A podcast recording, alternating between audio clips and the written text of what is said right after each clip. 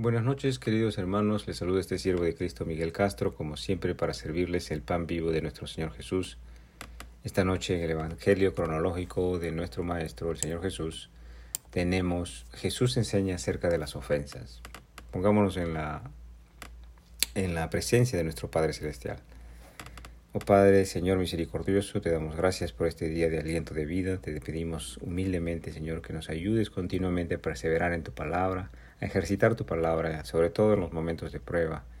Te pedimos por nuestros hijos, nuestros padres, nuestros hermanos, Señor, que eh, toda aflicción o todo problema, toda circunstancia difícil, Señor, nos volquemos hacia la palabra de Dios para perseverar en ella y cumplirla de manera que seamos bendecidos y podamos sobrellevar el día malo, el día difícil, el día de desafío, Señor.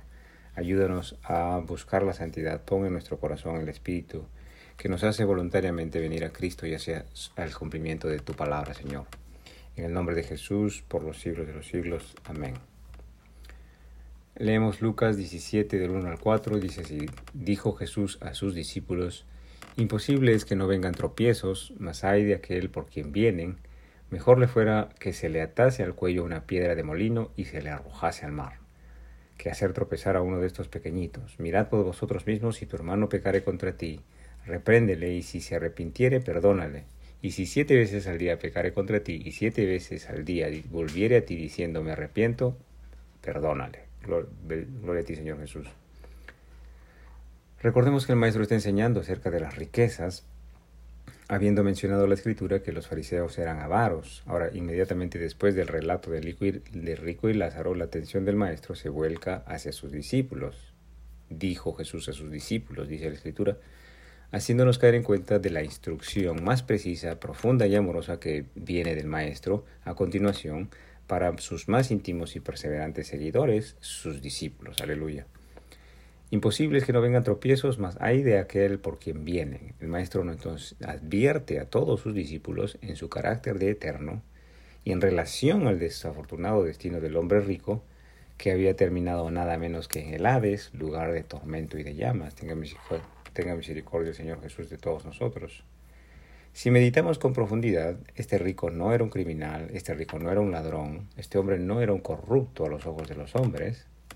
Este hombre, conforme describió la Biblia, no le faltaba nada y en ese sentido era rico y además vestía muy bien y disfrutaba de banquetes regularmente. Y ahora muchos se preguntan qué hay de malo en esto.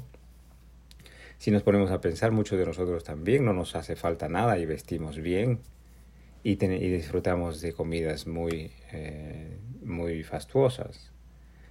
Eh, habiéndose entonces presentado muchos mendigos a la puerta de nuestras casas, pues quizás hayamos sido indiferentes al llamado de la misericordia, al llamado de la piedad para con estos, estas personas necesitadas. Así entonces todos nosotros, los mayores, podríamos estar en la situación de este rico, tenga piedad el Señor Jesús. Sea esta la advertencia para edificación, sea esta la advertencia para arrepentimiento y para continuo crecimiento a semejanza del Salvador en generosidad y compasión. Amén. Preguntémonos entonces, en este caso, este rico, ¿no habría tropezado este rico en contra del llamado de la misericordia? ¿No habría tropezado este rico en contra de la piedad? ¿No habría, ¿No habría ofendido este rico al reino de los cielos en la indiferencia a la generosidad con los pobres? En este caso el maestro dice, hay de aquel por quien vienen los tropiezos, haciendo referencia a que hay ofensas que son para edificación, pero hay otras ofensas que no son para edificación, y de estas advierte el maestro. El Señor Jesús dice que vendrán este tipo de tropiezos. La palabra tropiezo viene del griego escandalón, que es, un, que es el palo que se utilizaba para atrapar una presa, o también era una piedra de tropiezo, escandalón. Ahora debemos definir los tropiezos que son válidos y constructivos y separarlos de los que no provienen de Dios, los tropiezos que no son con el objetivo de bendecir o de bendición. Verá, hay tropiezos u ofensas que son para edificación de la fe y en este caso, por ejemplo, la enseñanza del maestro que está impartiendo en este momento hacia los fariseos del rico y Lázaro representa, es una piedra de tropiezo, representa una ofensa para los, para los hombres avaros. Estos fariseos se ofenden, se tropiezan con la palabra que Jesús, está enseñando, con la palabra que es verdadera. Este tipo de ofensa, este tipo de tropiezo que viene de Jesús, que resulta ser de predicar el Evangelio del Maestro, pues es para bendición, es para reprensión, es para arrepentimiento y es para crecimiento espiritual. Este tipo de tropiezo, este tipo de ofensa que viene de Dios, con palabra verdadera, con evangelio de Jesucristo, es para los corazones rebeldes y perdidos, para salvación y no para condenación. Aleluya, bendito sea el Señor Jesús. Pero hay otro tipo de tropiezo del que debemos estar muy alertas y vigilantes. El maestro nos lo está enseñando en este momento. Dice, mejor le fuera que se le atase al cuello una piedra de molino y se la arrojase al mar, que hacer tropezar a uno de estos pequeñitos, advierte el maestro. Pues entonces el maestro está advirtiendo severamente de la severidad del castigo de ser tropiezo para los pequeñitos de Dios, no necesariamente niños, como también está hablando de niños, pero también los los que son humildes ante, ante Dios. Este tipo de tropiezo podría ser, por ejemplo, eh, y, hay que estar alertas de esto, que podríamos nosotros mismos, siendo de, de Dios, podríamos ser tropiezo en distorsionar la palabra de Dios para beneficios personales, demandar la santidad, por ejemplo, de los hombres a través de legalismos y de reglas y regulaciones, mandamientos de hombres. Por ejemplo, las reglas que en el nombre de Dios se han dado, o las guerras que en el nombre de Dios se han dado, o los atentados en contra de los cristianos creyendo que están haciendo un servicio a Dios. Esta forma, por la fuerza y sin la inspiración y poder del Espíritu Santo, usar el nombre de Dios para aprovecharse de los pequeños, es una ofensa la cual nosotros los discípulos debemos estar cuidadosos de no ejecutar. Primero de Juan 2, 10 al 11 dice, el que ama a su hermano permanece en la luz y, él, y en él no hay tropiezo. Pero el que aborrece a su hermano está en tinieblas y anda en tinieblas y no sabe a dónde va porque las tinieblas le han cegado los ojos. Bendito sea el Señor Jesús. El maestro está advirtiendo, dice, mirad por vosotros mismos. Y esto es lo mismo que decir, escuchadse a vosotros mismos, miradse a vosotros mismos. Tener cuidado de lo que ustedes hayan de hacer en el nombre de Dios. Ser cuidadosos de vosotros mismos.